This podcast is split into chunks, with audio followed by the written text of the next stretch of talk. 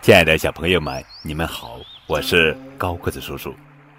汉字作为中华文化的载体，对传播中华文化发挥了重大的作用。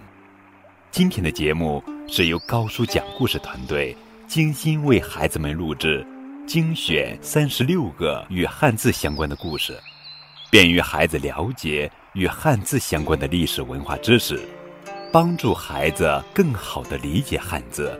轻松学好汉字。第十四个故事：先。孔子尝鲜。春秋时期，孔子经常周游列国，推行自己的政治主张。有一次，孔子带着弟子来到魏国，却受到了魏国的抵制，因为魏国贵族。不认同孔子的思想，孔子带来的钱很快就花光了，因为没钱买食物，孔子和他的弟子把拉车的马都吃了。到后来实在没什么可食用了，很多学生离开了孔子，只剩下了颜回、子路等几个学生。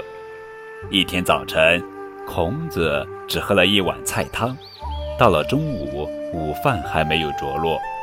孔子的几个弟子便外出找食物。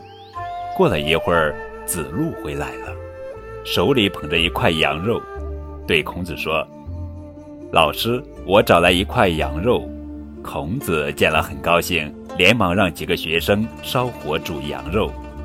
羊肉刚放进锅里，冉有回来了，他捉到了几条鱼。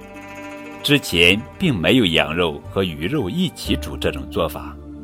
但他们实在太饿了，于是将鱼洗干净，也放进锅里一起煮。等到锅里的羊肉和鱼肉熟了以后，弟子们先给孔子盛了一大碗。孔子一尝，发现羊肉的味道很鲜美，鱼肉也十分好吃。吃完之后，孔子琢磨，这种味道实在是太美了。给这道菜取个名字吧，鱼字和羊字合在一起，不正是鲜字吗？这道菜吃起来又如此鲜美，就叫鲜炖鲜吧。这就是汉字“鲜”，孔子尝鲜的故事。